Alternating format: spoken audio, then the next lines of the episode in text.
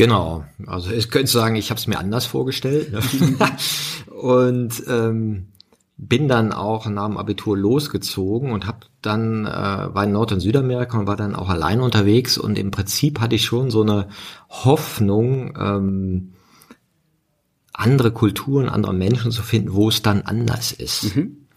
Ja, so, äh, wo meine Gefährten sind, ja. wo meine Crew ist, ja, wo ich dann nicht selber sein kann und die finden das alle super und wir gestalten zusammen und schaffen uns so kleine Insel auf diesem Planeten, ja. Auf der Reise habe ich hauptsächlich mich selber getroffen, ja, und meine eigene Widersprüchlichkeit und habe dann gemerkt, ah ja, okay, vielleicht ist es nicht im Außen. Ja, vielleicht ist es im Innen. Und das war dann so, könntest du sagen, nochmal so ein anderer Step in Richtung Sinnsuche zu begreifen. Ach, guck mal, egal wo ich hingehe, das, was ich hauptsächlich treffe, ist, äh, bin ich selber und meine eigenen Selbstgespräche.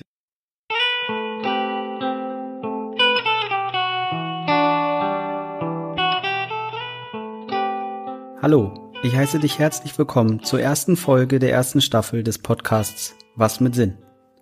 Mein Name ist Ben Neumann, ich bin Mindset Coach und lade in diesem Podcast Gäste zu Gesprächen über Sinn in ihrem Leben ein. In Staffel 1 sind meine Gesprächspartnerinnen und Gesprächspartner vor allem Menschen aus meinem professionellen und privaten Umfeld. Und ich darf mit ihnen über ihre Lebensgeschichten, Ups und Downs und ihre Erfahrungen im Umgang mit ihren Sinnfragen sprechen. Mit diesem Podcast und diesen Interviews möchte ich Mut machen, sich den eigenen Sinnfragen zu stellen, sofern sie denn da sind, ihnen Raum zu geben und sich mit ihnen auf eine Reise zu machen, Antworten zu finden und letztlich vor allem sich selbst besser kennenzulernen. Als Mensch und als Coach weiß ich, dass diese Reise zu einem erfüllteren und glücklicheren Leben führen kann. Und wenn sich dies viele Menschen wagen, glaube ich daran, dass sich die Welt kollektiv wirklich nachhaltig und positiv weiterentwickeln kann. Über meinen heutigen Gast freue ich mich ganz besonders. Es ist Martin Permantier, mit dem ich schon eine längere berufliche und fast freundschaftliche Beziehung verbinde. Er war es, der mich einmal, erstmals, zu einem Podcast-Interview einlud, zu seinem Podcast Ich, wir alle, den ich auch sehr empfehlen kann. Dieses Interview mit Martin war das erste, das ich für diese Staffel führte und ist nun schon einige Wochen her. Dieser Fakt tut dem Inhalt und der Aktualität des Gesprächs aber keinen Abriss.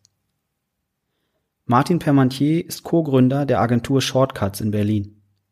Seine zentralen Themen sind Strategie, Positionierung, Führung und Arbeitgeberattraktivität. Essentiell für eine zukunftsfähige Führung und Unternehmenskultur ist für ihn die Entwicklung von Werten und Haltung. Er kombiniert seinen Erfahrungsschatz aus der unternehmerischen Praxis und der Begleitung zahlreicher Unternehmen mit vielfältigem Wissen aus der Entwicklungspsychologie, Motivations- und Managementforschung. Er ist Autor von dem Buch Haltung entscheidet, Führung und Unternehmenskultur zukunftsfähig gestalten, das viele Erfahrungen in der Arbeit mit seinen Kunden reflektiert und wissenschaftliche Erkenntnisse zusammenfasst. Martins zentrales Anliegen ist es, potenzial- und entwicklungsorientierte Denkweisen zu fördern. Dies merkt man auch in dem Interview, finde ich. Für mich war es sehr schön, beim Reflektieren seines Lebens im Gespräch zu spüren oder zu merken, wie auch seine Denkweisen, die zugegebenermaßen in jungen Jahren schon ziemlich frei und unkonventionell waren als bei vielen anderen mit 19 Jahren, wie diese immer weiter gewachsen sind und sich geöffnet haben. Ich hatte Freude, von ihm mitgenommen zu werden auf seine Reise zu sich selbst und zu seiner inneren Freiheit und zu erfahren, wie er in die Zukunft blickt. Bevor es gleich richtig losgeht, möchte ich noch auf meine Webseite hinweisen, auf der du weitere Impulse, Events und konkrete Coaching-Angebote von mir rund um das Thema mehr Sinn im Leben findest. Schau gerne vorbei und nimm Kontakt zu mir auf, gerne auch Rückmeldung zu dieser Podcast-Folge unter www.bentneumann.de.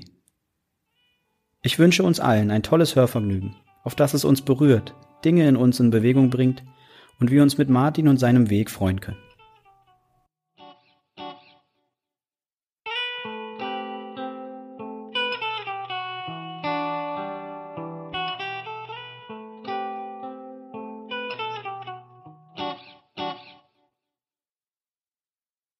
Lieber Martin, herzlich willkommen. Ich freue mich riesig, dich heute hier begrüßen zu dürfen.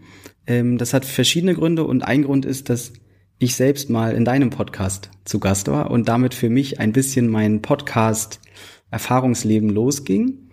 Und ähm, mit der Entscheidung, selbst einen Podcast zu machen, war mir klar, ich möchte dich auch gerne einmal interviewen. Ja, hallo Ben, danke für die Einladung.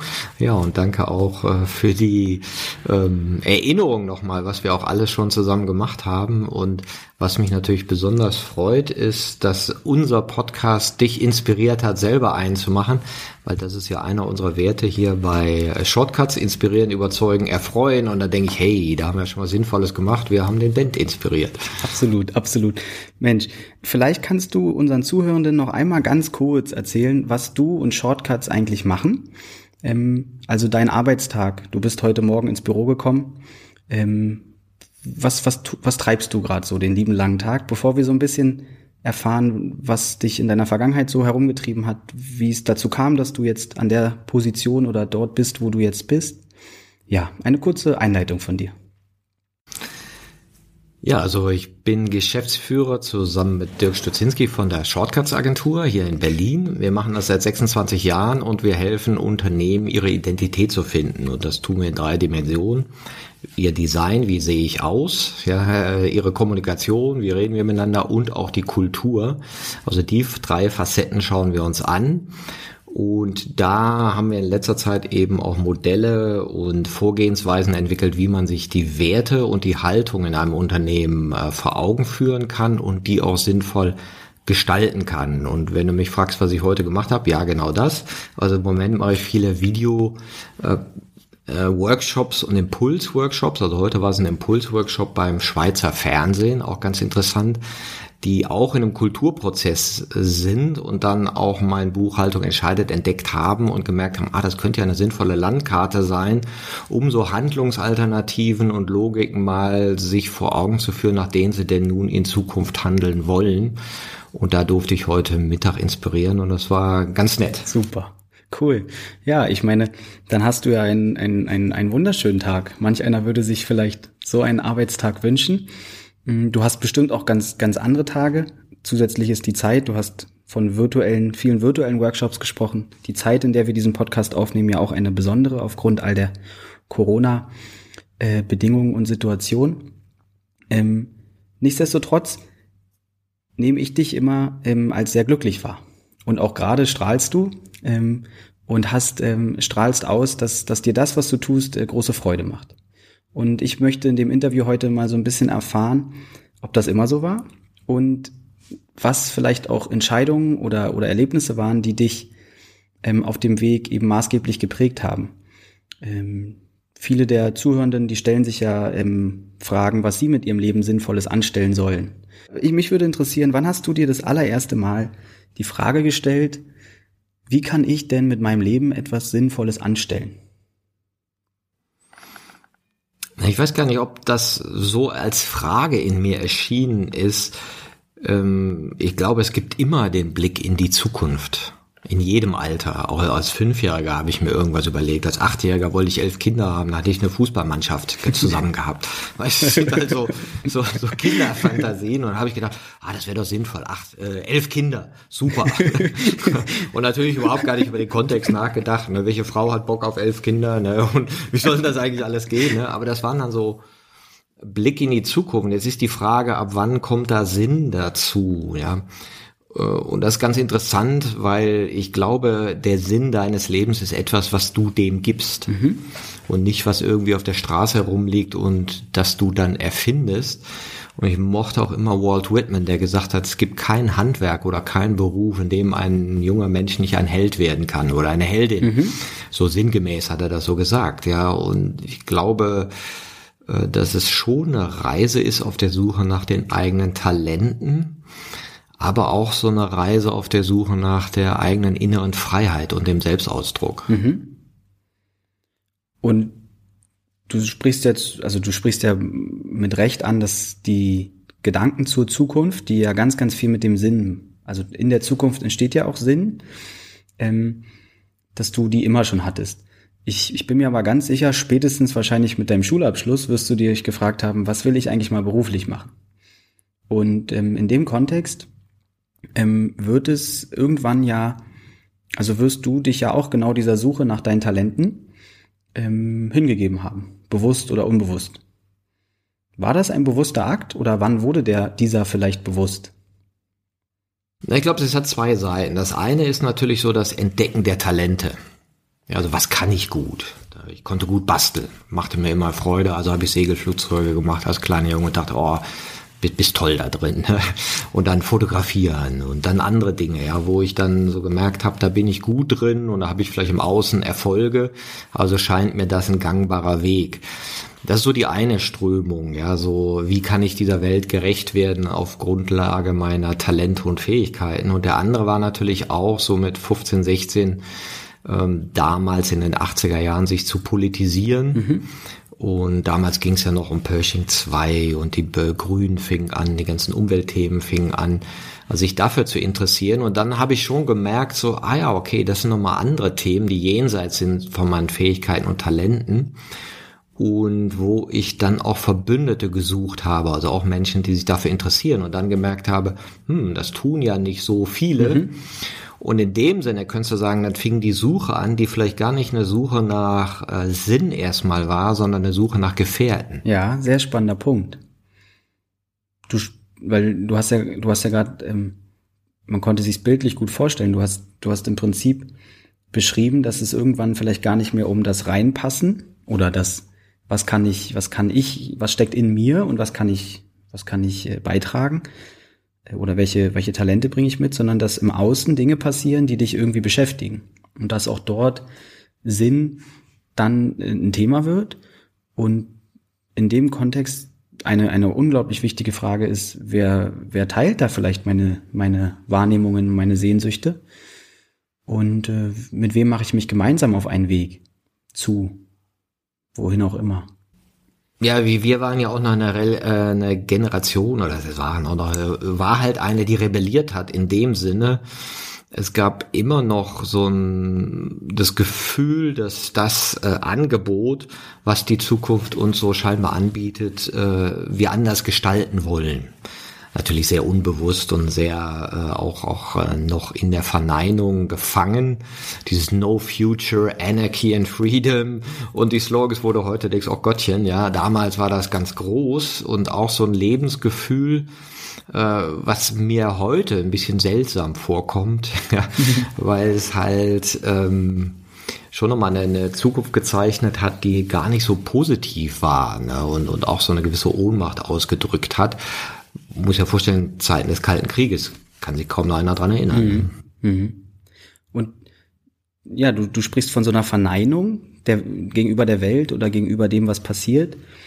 Hm, wie hat sich das, wie hat sich das so gezeigt? Du hast ja irgendwann einmal, bist du ja wirklich in eine, so hast du es mir letztens erzählt, bist du in eine, ähm, bist du ausgewandert und hast für dich probiert, ähm, ja, etwas zu schaffen, was, was dann sich besser anfühlte und oder irgendwie eine Alternative darstellte zu dem, was, was du, was du in der, zu der Welt, in der du damals aufgewachsen bist. Genau, also ich könnte sagen, ich habe es mir anders vorgestellt. Ne?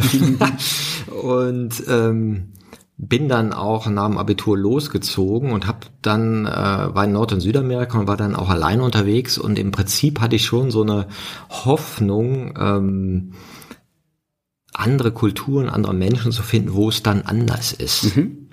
Ja, so, äh, wo meine Gefährten sind, ja. wo meine Crew ist, ja, wo ich dann nicht selber sein kann und die finden das alle super und wir gestalten zusammen und schaffen uns so kleine Insel auf diesem Planeten, ja auf der Reise habe ich hauptsächlich mich selber getroffen ja, und meine eigene Widersprüchlichkeit und habe dann gemerkt, ah ja, okay, vielleicht ist es nicht im Außen. Ja, vielleicht ist es im Innen. Und das war dann so, könntest du sagen, nochmal so ein anderer Step in Richtung Sinnsuche zu begreifen, ah, guck mal, egal wo ich hingehe, das, was ich hauptsächlich treffe, ist, äh, bin ich selber und meine eigenen Selbstgespräche. Ja. Ja, und wie wäre es denn, wenn ich da mal hinschaue und geht da vielleicht was? Ja. Ja, das ist, äh, das ist, glaube ich, e, etwas, was mich auch in, in meinen äh, Lebensjahren bisher enorm, also immer wieder verwundert und aber auch ganz, äh, ganz fröhlich gemacht hat. Das ist am Ende, also fast belustigend finde ich, dass man sich immer überall selbst trifft. In dem, was man tut, in dem, wem man trifft und äh, auch irgendwo in den eigenen Sehnsüchten natürlich. Und äh, das hört sich so ein bisschen an wie ein kleiner Meilenstein für mich jetzt, weil sich dann wahrscheinlich ähm, einfach deine Einstellung zum Leben auch ein bisschen verändert hat. Ähm, so nehme ich das bei vielen Menschen wahr, wenn sie anfangen, äh, ja, mehr nach innen zu gucken und mit sich zu reden oder auf den Self-Talk zu achten.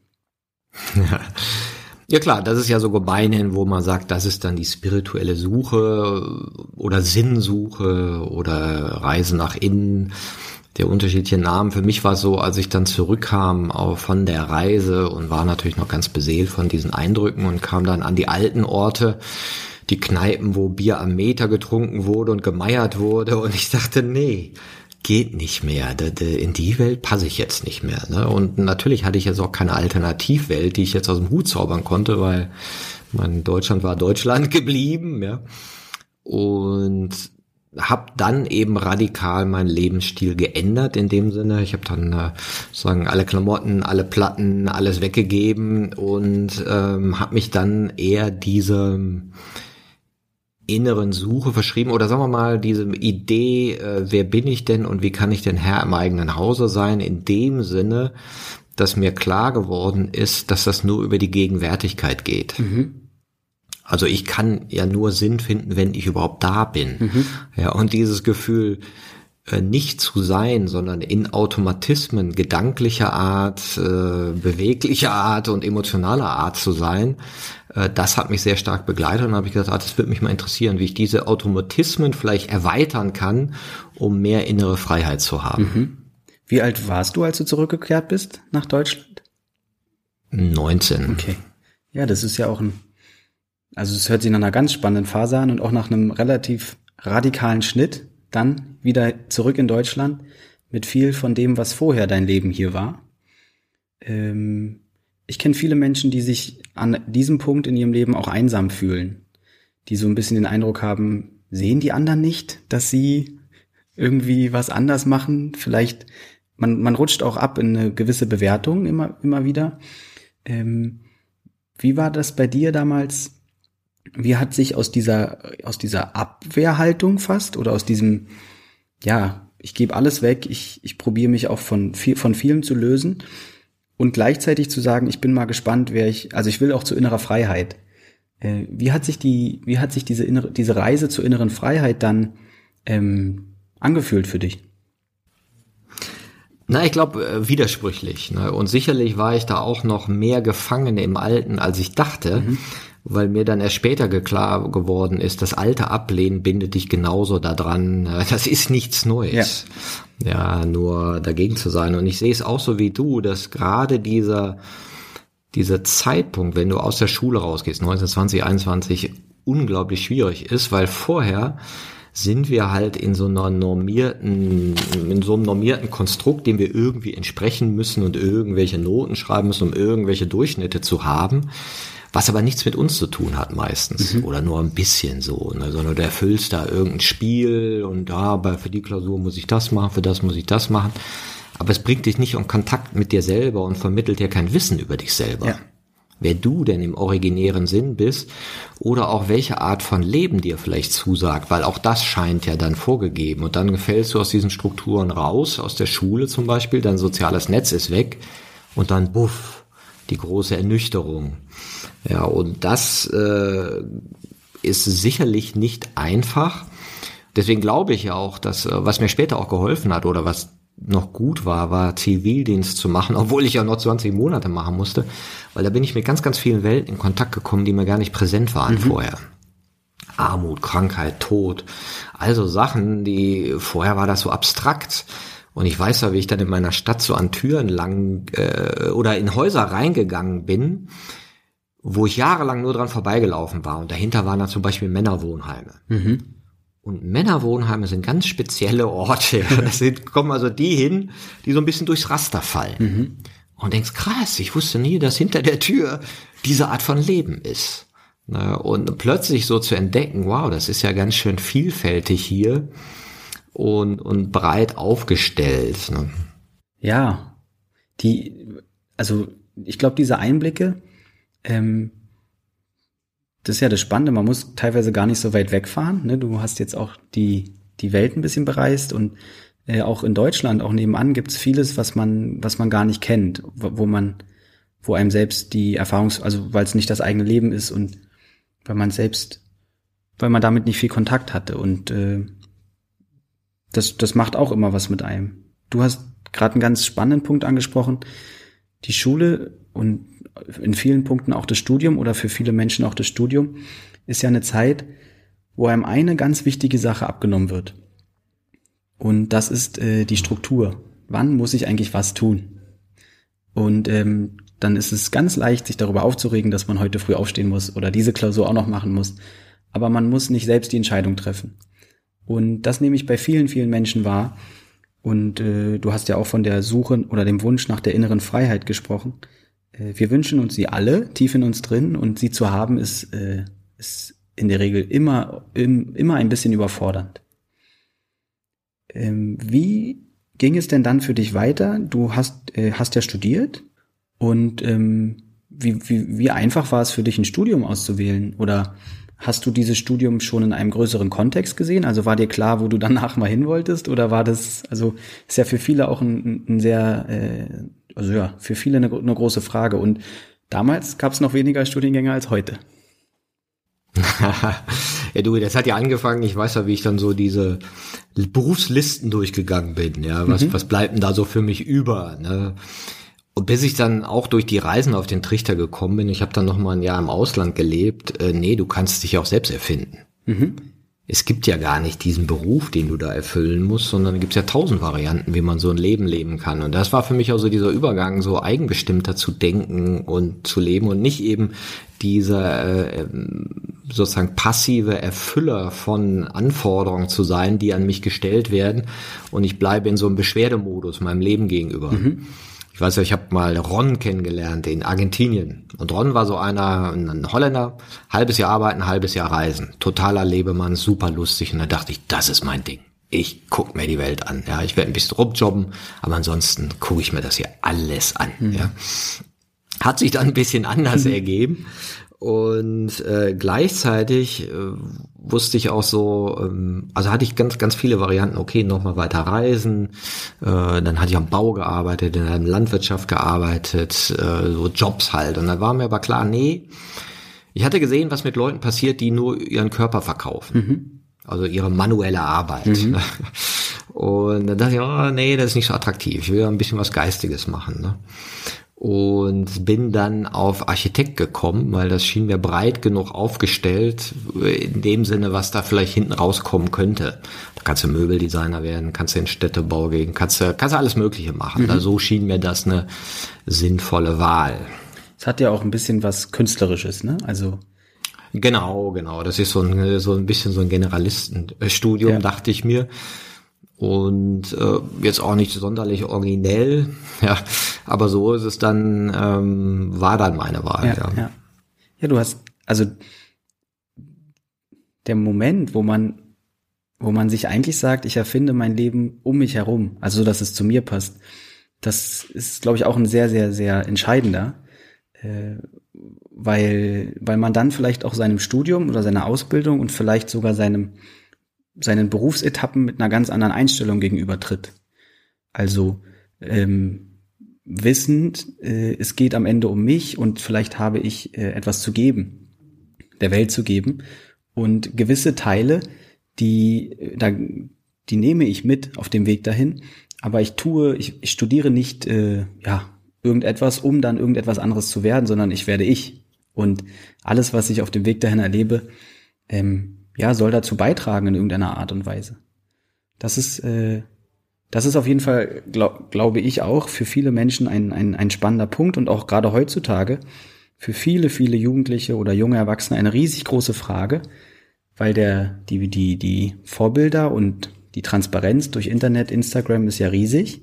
Viele Menschen ähm, verwirklichen sich sehr, sehr doll selbst oder geben es zumindest offen oder tun zumindest so ähm, in ihren Social-Media-Kanälen. Das war damals ja noch anders.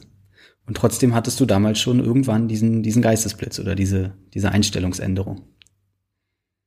Ja, das ist ja so ein Prozess und ich weiß noch, äh, irgendwann wurde mir auch klar, oder verschiedene Sachen, aber welche Rolle spiele ich denn so mhm. in Gruppenkontexten? Sagen wir, du hast irgendeine Arbeitsgruppe. Bist du der, der am Ende alles ausführt? So im Bereich Studium gab es immer Leute, die haben dann nachher die Pläne gemalt, die konnten das Picobello. Ne? Ich war ein miserabler Zeichner. ne?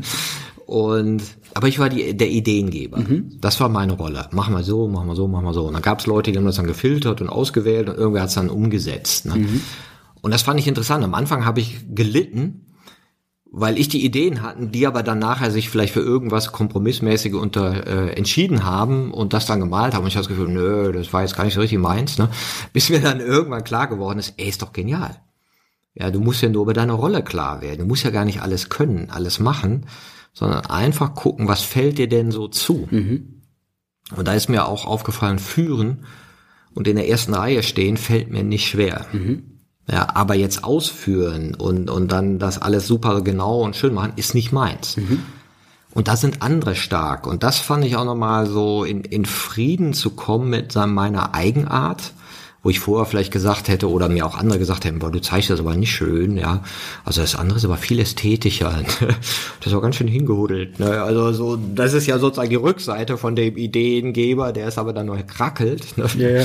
Und äh, dann aber zu sehen, nee, passt schon. Ähm, das ist halt meine Baustelle. Also so die eigene Rolle zu erkennen und auch sich mehr mit dem eigenen Heilsein anzufreunden, dass das eben nicht irgendwie jetzt ein Makel ist, dass der eine super genau zeichnen kann, der andere nicht, der eine Ideen hat, der nächste Koordinator ist, der eine gerne mal vorne weggeht, der andere ein bisschen abwartend ist, das ist alles vollkommen okay. Ja. Ja, und sich da nicht mehr so zu vergleichen und zu messen, ist natürlich ein sehr langwieriger Prozess. Ne? Und wahrscheinlich wurdest du in diesem Prozess ja auch massiv durch dein Umfeld gespiegelt, ne? Gibt ja nicht wenig Menschen, die einem so Moment in ein, also die dir vielleicht dann rückgemeldet haben, also an deinem Zeichnen müsstest du nochmal arbeiten. Ja, ja, klar. Und manch, ja, manch einer würde vielleicht dir auch einen gewissen Egoismus unterstellen. Also ich weiß nicht, wie war das damals in deinem, in deinem Freundeskreis oder, oder unter deinen Kommilitonen, vielleicht auch in deiner Familie? Wurde dir, wie, was für ein Echo hast du bekommen? Naja, kommt drauf an. Ne? Ich hatte einen, äh, da war ich zu, bin ich zu spät in so ein Seminar reingekommen, bin mit einem zusammengekommen, den ich mir nicht hätte ausgewählt. Ja, wir waren sozusagen die Resterampe. Ich Teil davon. Ne? Und das war jemand, der immer ja, aber sagte. Jetzt ist für einen Ideengeber die Hölle. Mhm.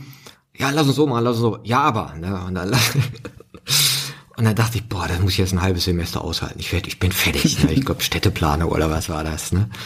Und dann habe ich gesagt, okay, du bist mein Lehrer. Mhm. Ja, mit deinem Ja aber will ich jetzt klarkommen. Mhm. Ja, das, das, das lerne ich jetzt. Ne?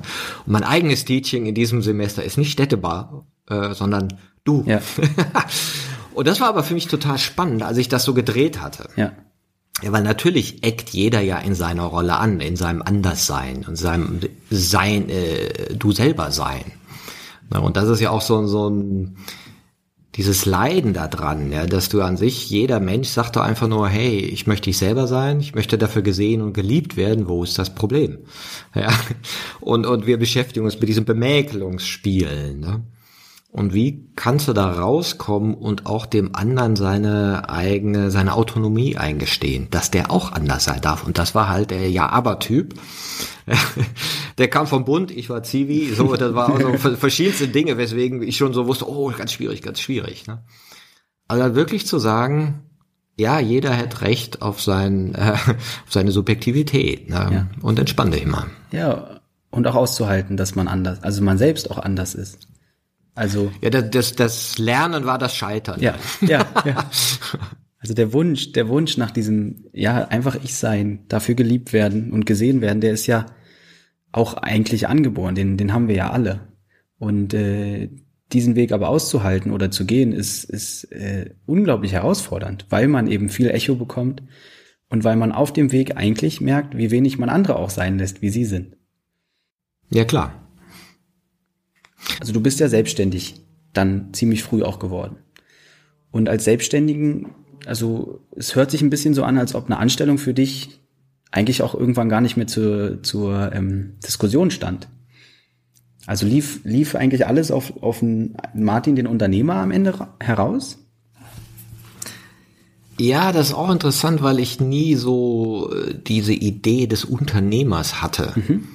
Und das fand ich auch interessant, weil heute so Startup-Unternehmertum, ja, gibt's tausend Ideen, das, das gab's nicht. Also Unternehmer. Du hättest dich ja so nennen. Ja, das gab's vom Wording Ja, her nicht ja. und, und vom Narrativ. Also Unternehmer war der Mann mit der Zigarre in der Hand, der so wie so ein Klümpchen gezeichnet wurde. Ja. Das war der klassische Unternehmer. Ein Kapitalist wollte es nicht sein. Ja.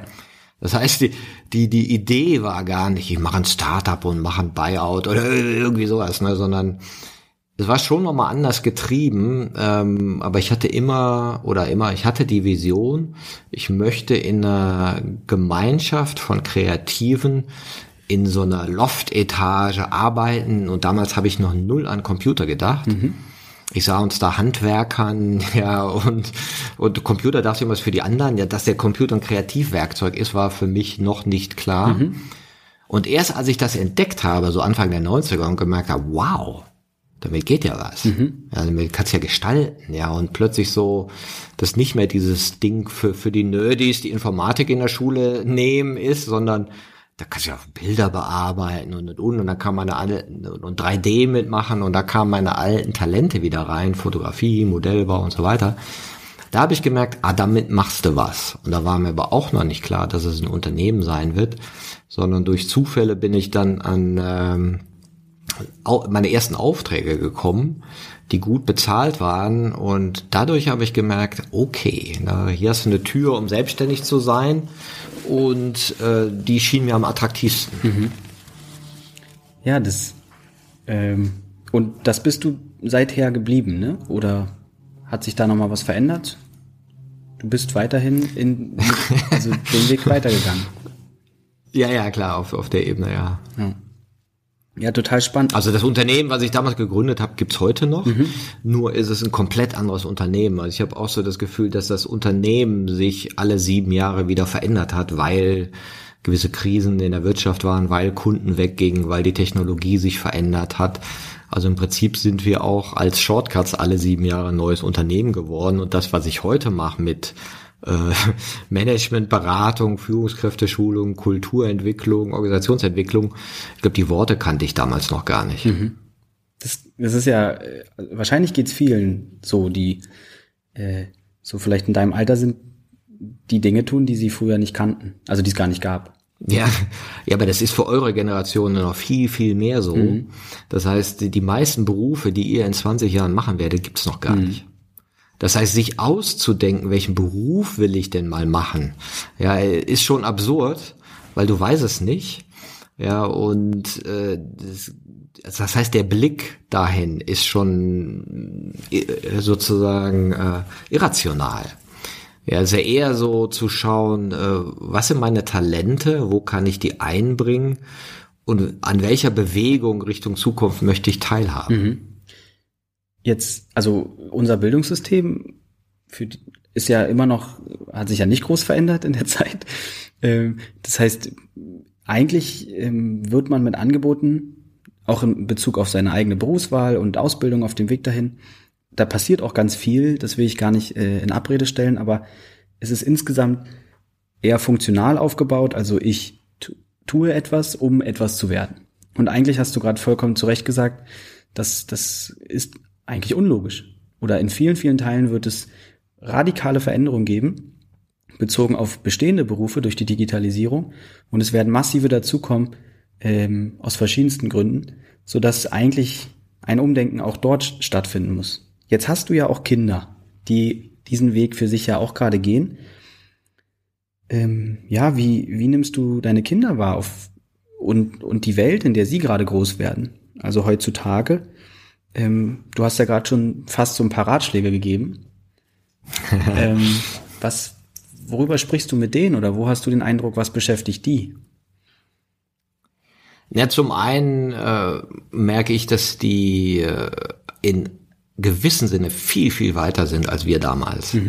In der Art und Weise, wie sie über die Welt denken und auch denken können, weil euch ja auch andere Gedanken jetzt zur Verfügung stehen, die es früher einfach nicht gab. Also wenn man sich die, die Gedanken eben auch materiell vorstellt, im, im, im geistigen Sinne, und ich schaue, na, welche Gedanken hat denn mein Urgroßvater oder mein Großvater gehabt, ja, Soldat im Ersten Weltkrieg, für Kaiser Wilhelm in den Krieg. Mhm. Da denkt unser Eins aus, normal ist eine Schacke, für Wilhelm gehe ich doch nicht in den Krieg, für den hole ich noch nicht mal ein Eis, mhm. ja. Und du lässt dich für den hinrichten, ja. Und der war zum Beispiel in Ypern dabei, ne? mhm. und äh, mussten so loslaufen von 400 Mann, waren dann irgendwie zwei Stunden später 340 tot. Ja, und du denkst ja, was ein Wahnsinn. Ja. Ja, und mein Vater Hitlerjugend, jetzt kannst du überlegen, ja, und wir dann Kalter Krieg, dass heute schon der Geist an sich befreiter ist, mhm. ja, du also nicht mehr in so ganz idiotische Welten eingebunden bist, dass jetzt ein junger Mann denkt, er müsse sein Leben fürs Vaterland opfern, mhm.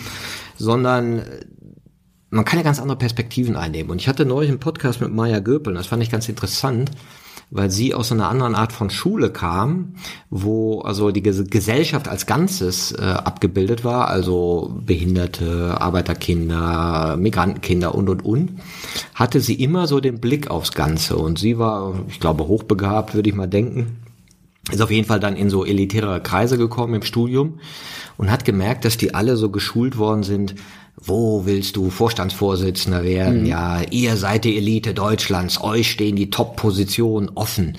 Und sie war so irgendwie total geschockt. Ja, ja, wir sind die Schlausten, aber äh, wir sind doch für die anderen auch da. Mhm. Das heißt, sie hatte immer gelernt, die Schlauen helfen den anderen. Mhm. Ja, und wenn einer was nicht gut kann, dann sagt er, komm zu mir, ich kann's, ich zeig's dir. Ja. ja, also dass der, der was vermag, der ein Vermögen hat, das weitergibt. Ja wo du denkst, ja, ist doch logisch, weil mehr Vermögen, der kann mehr. Ja. Ne? Und, und dann so die Idee zu haben, nee, wenn ich viel vermag, dann werde ich der Kracher und fahre einen Porsche und mach dies und jenes. Ähm, der ist natürlich absurd. Und das finde ich ganz interessant, wenn du mich fragst nach der nächsten Generation. Und jetzt waren meine Kinder ja auch viel mit Fridays for Future und so unterwegs. Und äh, ja, wir waren dann noch in, in Bonn bei der Demo, die leben das nochmal anders, aber auch nochmal in einer ganz anderen Konsequenz und in einer ganz anderen Klarheit darüber, dass denen bewusster ist, dass sie jetzt ihre Zukunft gestalten und eben nicht mehr diesen alten elitären Bildern hinterherlaufen. Äh, ein gutes Leben ist ein fettes Auto und eine, eine dicke Villa, ein Segelboot, was man ja jetzt noch manchmal so sieht, ja. ne, so an, an, an Coach-Werbung. Ne, ja. Finde zu deinem Erfolg, ne, mach was aus deinem Leben. Und dann siehst du dann immer die Yacht, den Hubschrauber und irgendein Auto und du denkst, nee, ist doch total absurd. Ja. Ist doch total absurd. Das heißt, sich zu fragen, was kann ich mit meinem Vermögen, mit dem, was ich kann, eigentlich so in eine in Bewegung bringen, in vielleicht etwas Sinnvolleres oder Nachhaltigeres.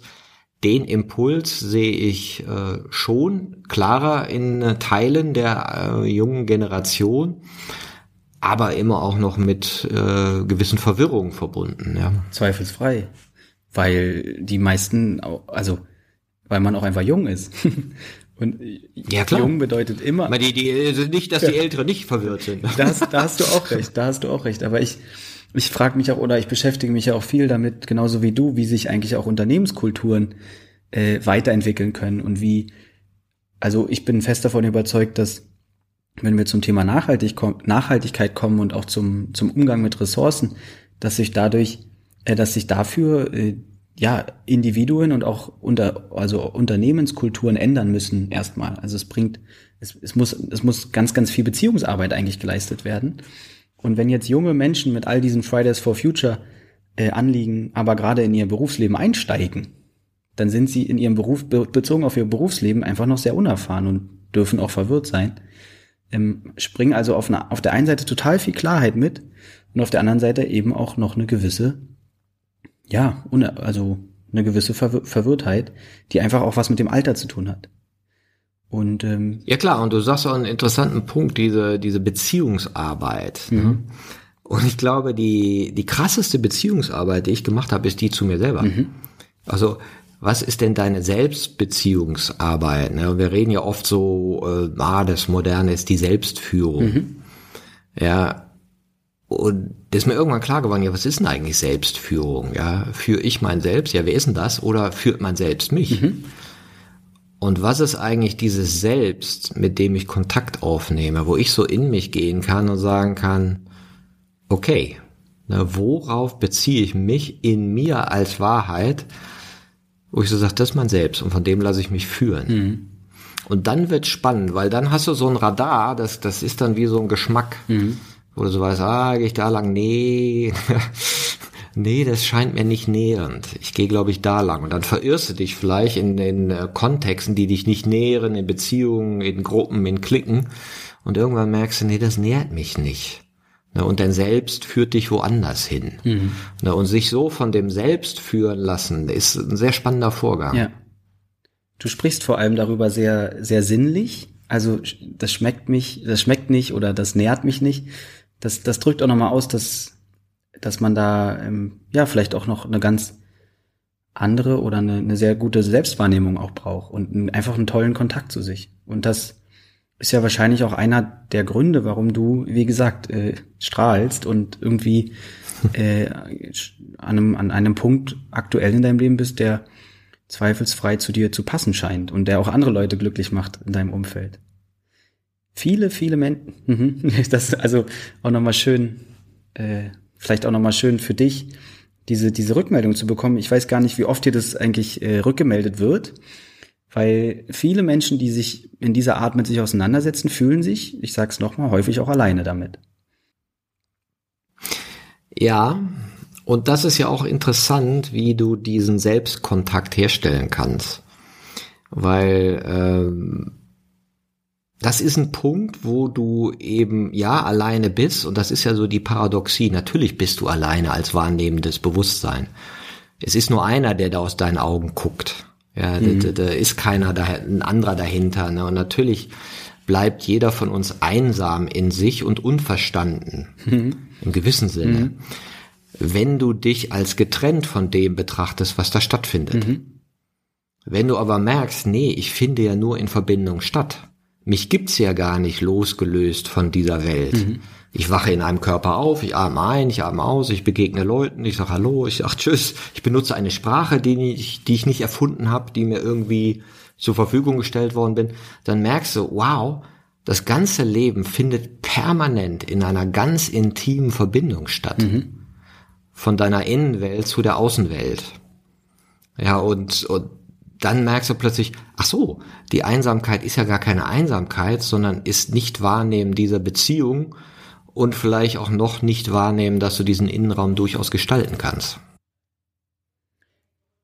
Du bist ja jetzt, äh, also in deinem Unternehmen arbeiten ja auch viele Leute.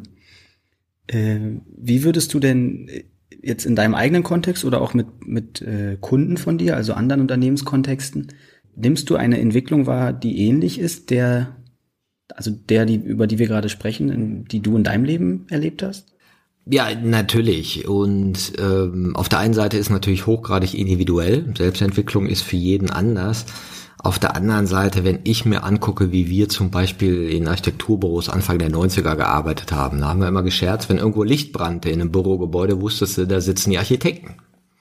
Ja, mhm. weil die über Stunden gekloppt haben. Und immer diese Zeichnerei, das hat ja was Meditatives, ne? Und dann kamen die Computer Anfang der 90er und wuppdiwupp, die Zeichensäle waren leer. Mitte der 90er, ne?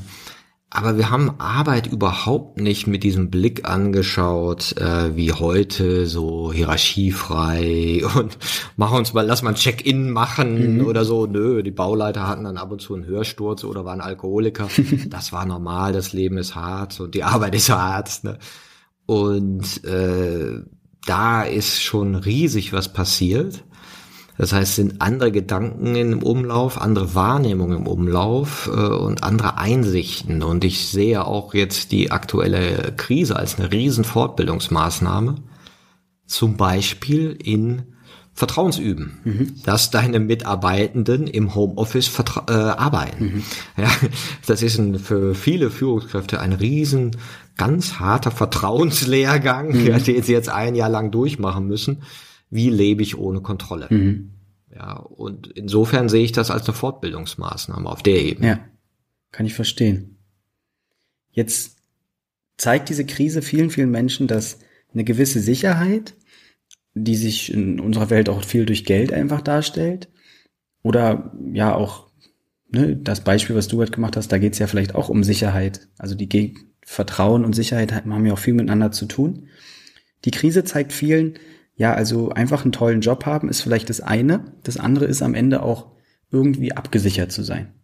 Also ich habe den Eindruck, manch einer ähm, auf Jobsuche guckt auch, ist der Job krisensicher oder nicht. Das gab es ja vor einigen Monaten oder Jahren. Äh, war das für viele noch gar kein großer, großer Gedanke. Wie hat sich denn in deinem Leben so die Frage oder der, der Wunsch nach Sicherheit und nach einem guten Einkommen, wie hat der dich auch geprägt oder äh, gesteuert? Ja, es ist interessant mit der Sicherheit. Ne? Und, und jetzt in der Krise haben uns aber Leute verlassen, weil wir natürlich auch betroffen waren, weil sie das Gefühl hat, boah, sinkendes Schiff, ich hau ab. Ne? Okay. Ne? Da ist okay, fair enough, ja, ähm, anderer Deal. Ähm, ich sag mal, für mich war das nie so ein, so ein Thema, weil ich immer das Gefühl hatte, äh, ich muss mich nicht um Geld kümmern, das macht Martin schon. Mhm. Das heißt, ich habe genügend Ehrgeizmechanismen, loszulaufen, um mir dann äh, als Studi irgendeinen Studijob zu suchen und das dann auch zu tun. Mhm. Das heißt, ich kann mich da auf mich verlassen. Ich werde mich nicht verhungern lassen. Mhm. Ja, also da bin ich in, genügend in der Selbstverantwortung, dass ich so weiß, na gut, mal, mal mehr, mal, mal weniger. Ne? Auf der anderen Seite merke ich auch, dass andere Unternehmer da viel äh, klüger, schärfer, gewiefter hingucken. Mhm ich weiß ja, wie vor fünf Jahren mir alle, äh, diverse Kollegen von Krypto erzählt haben, musste machen, ja, richtig coole Sache und so. Ne? Und ich so, oh nee, hör auf, will ich nicht im Gehirn haben. Mhm. Ja. Mag ja sein. Und teilweise haben die richtig, richtig, richtig viel Geld damit gemacht. Ja. Ne? Ich jetzt nicht. Ja. Ne? Und ich sag mir, so what? Dafür musste ich den Kram nicht die ganze Zeit im Gehirn haben. Und, und die Frage mit der Sicherheit hat ja auch wieder was mit Selbstvertrauen zu tun. Ne? Äh, und, und viele lullen sich da halt rein in diese Sicherheit, dann habe ich ja erstmal einen sicheren Job, dann kann ich ja das Haus bezahlen, dann kann ich ja dieses Auto mir leisten, dann kann ich ja das und dann bist du stuck. Mhm. Und bis dann in, äh, ich erlebe das ja viel in Konzernen, in solchen Strukturen, wo die ja richtig gut Gehalt kriegen, ja, und dann da nicht raus wollen, weil das das große Ding geworden ist, die Sicherheit und der Lebensstandard und sind kreuzunglücklich, zynisch, ja, und ähm, ja, muss ja auch nicht sein, ne? aber es ist durchaus ein Deal, ja. den du eingehst mit der Sicherheit und der ist auch okay. Mhm. Ja, und wenn du jetzt als, ich sag mal, ein Unternehmen hast mit Projektgeschäft, dann hast du Sicherheit für drei Monate. Mhm.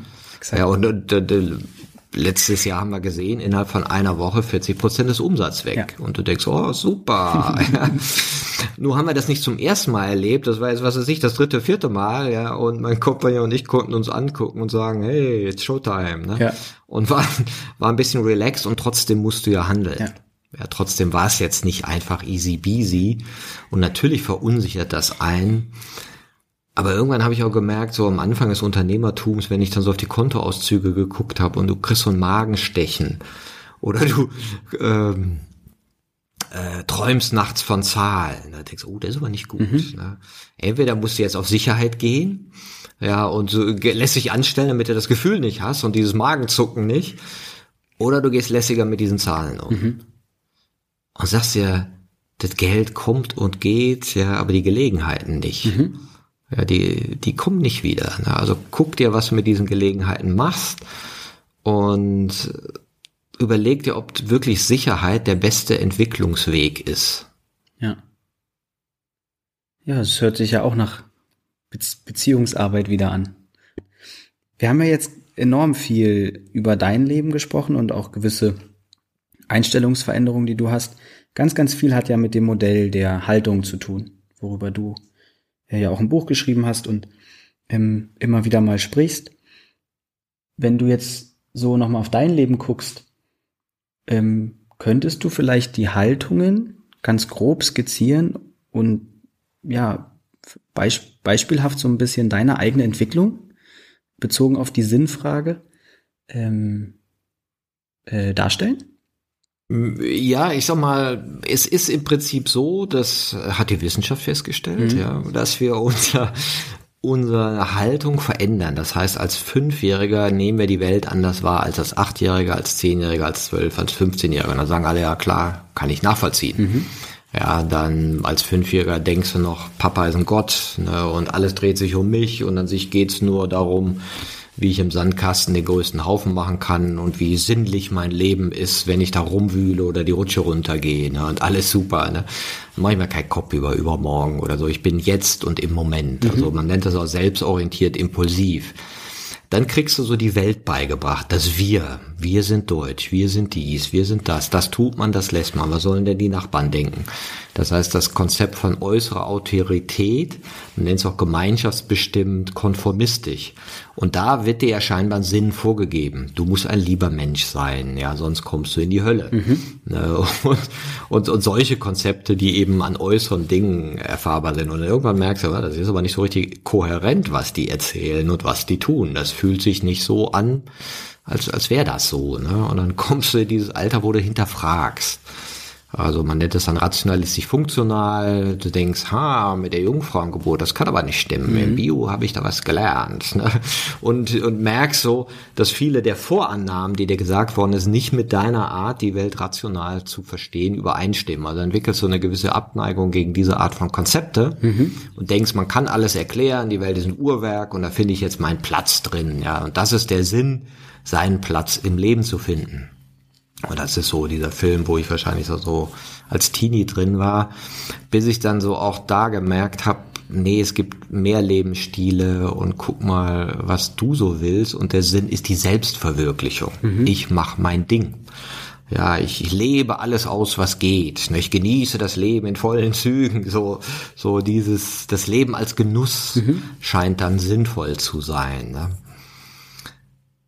Und dann, das nennt man dann die eigenbestimmt souveräne Haltung, ja. Und die Reise nach innen ist an sich damit so begleitet zu merken, mh, das hat ja so seine Brüche. Mhm. Ja, die, das Leben ist keine Sauseparty, wo ich immer gut drauf bin. Ja. Mhm. Und es war für mich zum Beispiel diese Weltreise auch zu merken, ich nehme mich ja mit. Ich muss mich mal mit dem Innen beschäftigen. Ich ja. nehme mich mit. Und, ja, und, und der, der Martin, der da in mir ist, ist nicht immer gut drauf. Ja. Und den kannst du auch, der kann auch nicht so viel sich von außen stimulieren, äh, dass der immer gut drauf ist, sondern ist vielleicht sinnvoll, sie mal anzugucken, wer da eigentlich so sitzt. Ne? Und dann merkst du vielleicht, ach, das ist ja nicht einer, das sind ja verschiedene, mhm. das sind ja Teilpersönlichkeiten, da sind biografische Geschichten da drin. Ja, und das nennt man dann relativieren individualistisch, wo du deine Eigenart äh, mehr erkennst, auch dein Anderssein auf individueller Ebene und auch so diese Komplexität deiner äh, emotionalen Wahrnehmung mehr wahrnimmst als vorher. Vorher waren die irgendwie so, Gefühle ist, man muss dann feiern und dann hat man gute Gefühle. Und die anderen sind doof. Mhm. Die anderen mhm. Gefühle, ich war schlecht drauf. Ne? Und es ist halt auch noch ein, ein, an sich ein sehr undifferenzierter Blick auf ein sehr feines Wahrnehmungsinstrument. Das Gefühl, was wir ja haben, was uns ja permanent ganz viel mitteilen kann von dem, wie wir in der Gegenwart gerade sind mhm. und was so alles ist. Ja, und dann ist der Sinn dann natürlich wieder was anderes. Dann vielleicht eher, ich will mich kennenlernen, ich will Freiheit haben, ich will innere Freiheit haben. Ne? Und danach entwickelt sich etwas, das nennt sich dann systemisch autonome Haltung, wo du ähm, dich auch selbst als ein werdendes Wesen begreifst, also dich im Prozess siehst, ja, diese, diese autonome äh, dieses Autonome in dir verstehst, also auch diese innere Einsamkeit akzeptierst, ja, das innere Alleinsein als dein wahrnehmendes Bewusstsein und gleichzeitig dadurch viel mehr in Verbindung gehen kannst. Ja, und ähm, dann ist der Sinn vielleicht was anderes, weil du vielleicht erkennst, dass es eine Entwicklungsmöglichkeit gibt im Inneren und im Äußeren und dass es vielleicht sinnvoll sein könnte, förderlich für diese Entwicklungsmöglichkeiten äh, zu wirken, weil wir dann vielleicht auch eine höhere Wahrscheinlichkeit haben, auf dem Planeten ein Leben hier so zu gestalten, dass es auch in vier, 500 Jahren noch für Menschen angenehm und äh, schön ist. Ja, also dann ist es vielleicht auch dieses Wahrnehmen, wenn du dich so prozesshaft siehst, und das fand ich auch interessant, das hatte ich früher auch gar nicht so, mhm. sich selber so in dieser Ahnenlinie wahrnehmen, mhm. dass du ja woher kommst. Und die das ja alles gebaut haben. Ich sitze hier in Gebäude, das haben Menschen für mich gebaut hier, scheinbar vor 140 Jahren. Mhm. Die sind alle schon tot, mhm. äh, aber ich kann hier nur sitzen, weil die das gemacht haben.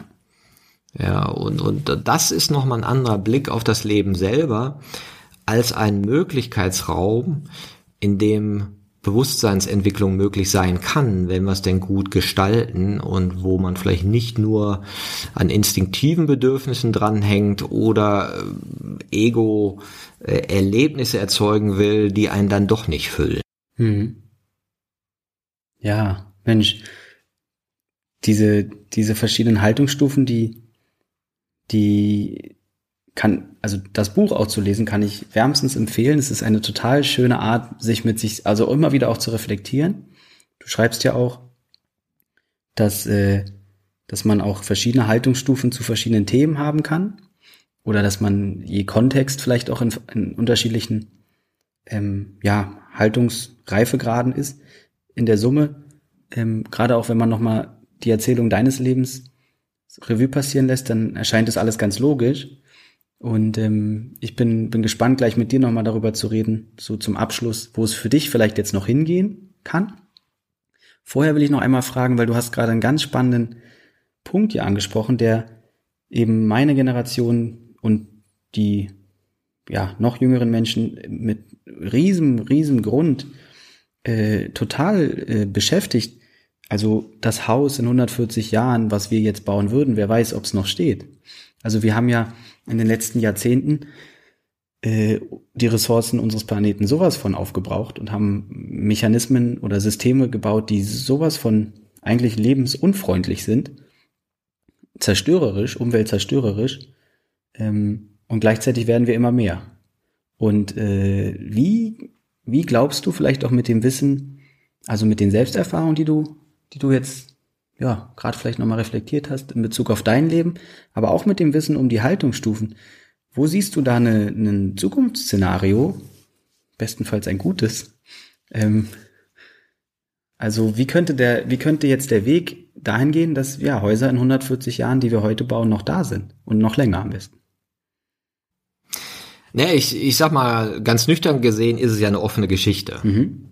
Ja, also das ist nicht garantiert, dass irgendwas hier irgendwann noch ist. Ne? Und gleichzeitig geht es ja darum zu sehen, ähm, ja, was ist denn förderlich, dass die Möglichkeit sich erhöht. Mhm. Also welche Art von Gedanken, welche Art. Und insofern sage ich immer, wenn wir keine Optimisten sind, wer dann? Ja. Ich meine, wir, wir sitzen ja im, im Schlaraffenland jetzt mal global betrachtet. Ja, ja und, und ja, ist alles da. Ne? Also keiner muss hungern, ja, medizinisch bist du versorgt, Bildung hast du zugänglich, kannst du das geilste Wissen der Welt im Internet ziehen. Also wenn wir jetzt keine Optimisten sind, was soll denn noch passieren, dass du das Gefühl hast, ja, jetzt können wir was machen. Ja. Ne? Also insofern sage ich, es ist alles da. Ja. Um das so, das Wissen ist da, das Know-how ist da und so weiter. Und der, der Wille fehlt vielleicht. Aber der ist ja auch irgendwie da. Also wenige Leute sagen ja, ja, ich würde gern die Welt zerstören. Exakt, ja. Exakt. Und, und trotzdem sind wir in diesem, diesem Reflex innerlich zu denken, oh, das wird nicht gut gehen. Ja. ja. Und das erste, glaube ich, was es mal braucht, eine mentale Übung zu sagen, also ich sag mal, Pessimismus ist kein kreativer Akt, ja, ja sondern ist keine kognitive Leistung zu sagen, es geht eh alles kaputt. Ja. Nee, jetzt denkt ihr doch mal aus, wie es gut sein könnte. Ja. Ja, und, und sein Verstand dafür zu nutzen, mal wirklich darüber zu nachdenken, wie es könnte, könnte es denn gut sein, ohne direkt ja, aber, ja, aber und zynisch und zynisch, ne? Und da mal ein paar äh, Wegkarten zu nehmen ne? und sich vielleicht auch Gefährten zu suchen, die auch Bock drauf haben, positiv über die Welt zu denken, ja, und dieses Wissen sich dann auch zu, zu holen. Bei manchen ist es ja wirklich mangelndes Wissen. Mhm mangelndes Wissen über die inneren Welten, mangelndes psychologisches Wissen, mangelndes Wissen über Naturwissenschaften. Ja, also da ist sicherlich ein Aufklärungspart auch notwendig. Aber ich glaube, der entscheidende äh, Geschichte ist ja immer, äh, kennst du die Geschichte mit dem Ameisen und dem Picknick? Nee.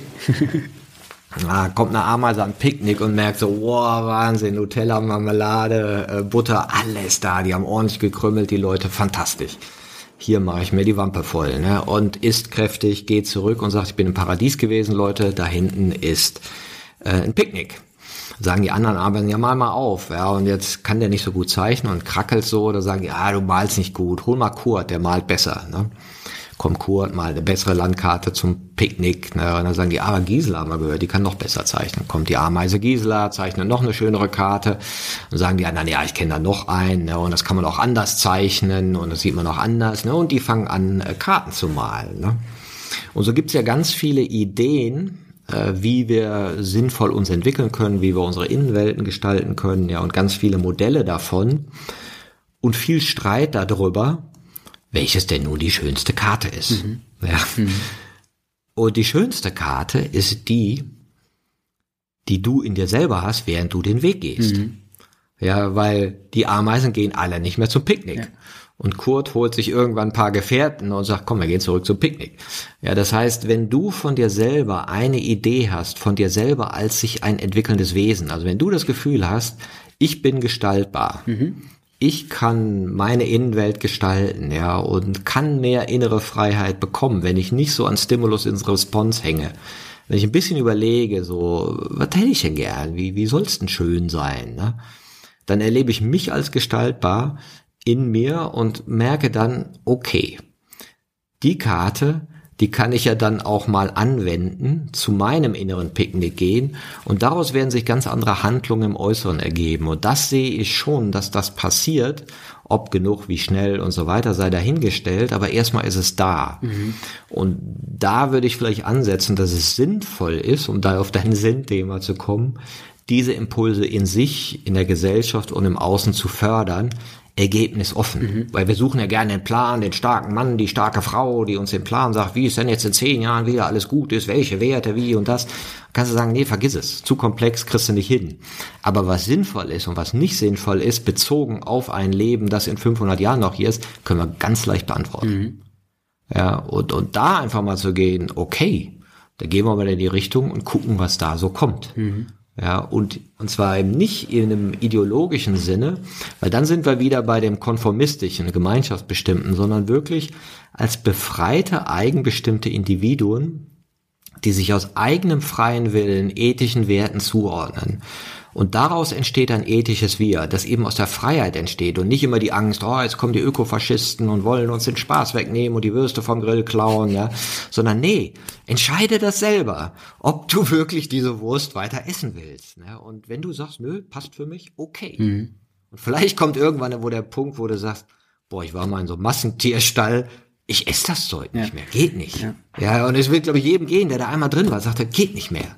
Ja, weil dein Herz berührt ist und weil du dann also diese Zynismusschwelle überwunden hast und plötzlich von deiner eigenen Ethik her sagst, nee, meine mehr. Mhm. Du hast wunderschön gerade beschrieben, das ist ja ein Para, also Paradoxum eigentlich, dass du sagst, mhm. auf der einen Seite braucht es ein, ein, ein, ja, selbstreflektiertes Ich und auf der anderen Seite ein ethisches Wir, also ich und wir und da merkt man mal, warum viele, ja, warum der Weg auch so schwer ist. Aber er beginnt eben bei der eigenen Entwicklung immer, also nie losgelöst von dem Außen. Das heißt, du hast gerade eigentlich in meiner Wahrnehmung oder in meiner Logik äh, eben perfekt skizziert, wie, wie, wie auch Zukunft gestaltbar ist äh, und dass es gar nicht alleine geht, aber es in jedem Einzelnen beginnen muss. Und das ist irgendwie paradox. Ja. Wenn du keine Ego hast, kannst du auch keins aufgeben. Ja, ja. ja. Mensch, und ja, ich hatte gerade schon mal gesagt, mich interessiert natürlich auch, äh, du bist ja weitaus nicht am Ende deines, deines Lebens. Was ist so, was, was, was siehst du auf deiner Landkarte für, für deine Zukunft? Ähm, welche Fragen stellst du dir vielleicht auch momentan? Ja, das Interessante ist, äh, zu, also die, die ist zu merken, ich war früher auch so ein Typ, der immer so Pläne gemacht hat, ja, und dann mache ich so, so, so, so. Ne? Und am Anfang, als ich auch mit diesen Modellen gearbeitet habe, ich gesagt, ah, ich mache so eine Mastermaßnahme, neun Monatskurs für irgendwelche Organisationen. Und jetzt merke ich immer mehr, nee, das entsteht anders. Ja, das entsteht wie so eine Bewegung. Ähm, und, und viele Dinge, die jetzt um mich herum entstanden sind in den letzten Jahren, habe ich überhaupt nicht geplant. Mhm. Ich habe auch nie geplant, dass ich einen Podcast mal mache. Jetzt mich vor zwei Jahren gefragt, willst du mal einen Podcast machen? So, nö, bin doch nicht so Selbstdarsteller.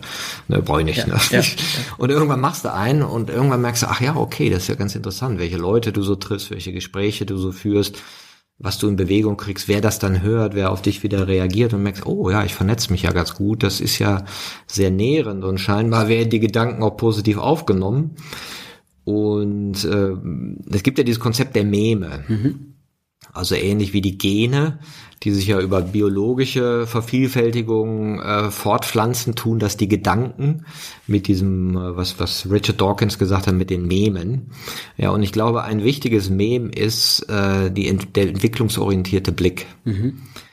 Ich glaube, der bringt unseren neuen Blick auf Gesellschaft, auf Kultur, auf äh, Unternehmen, auf Führung, auf Selbstentwicklung, auf ganz viele Bereiche. Wenn wir das einmal so kennen, erkennen wir eben auch diese Möglichkeiten, die äh, darin bestehen, sich dem zu widmen. Ja, und ähm, und das ist für mich spannend, dem bei der Entfaltung zuzugucken und da so ein Teil zu werden und ähm, mich darauf einzulassen. Mhm. Schön. Vielen, vielen Dank, Martin. Das war ein ganz kurzweiliges und unglaublich äh, intensives Interview auch. Ich hoffe, dass es auch unseren Zuhörenden ganz, ganz viel Freude macht und wünsche dir auf ja, deinen nächsten Schritten in deiner Entwicklung und natürlich auch deinem Unternehmen ganz, ganz und uns allen. Wir haben ja auch viel über die Welt gesprochen. Wünsche ich alles, alles Gute. Danke dir. Danke, Bent, und dir auch weiter viel Erfolg und äh, große Zuhörerschaft für deinen wunderbaren Podcast. Vielen Dank.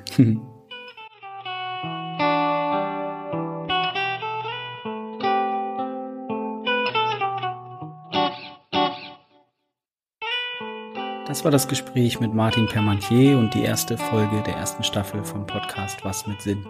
Ich hoffe, ihr hattet genauso viel Freude an diesem Gespräch wie ich und konntet die eine oder andere Inspiration mitnehmen. Wie schon zu Beginn gesagt, freue ich mich über sämtliche Rückmeldungen und Feedback zu dieser Folge und freue mich auf das nächste Wiedersehen bzw. Wiederhören. Alles Liebe und einen schönen Tag. Euer Bent.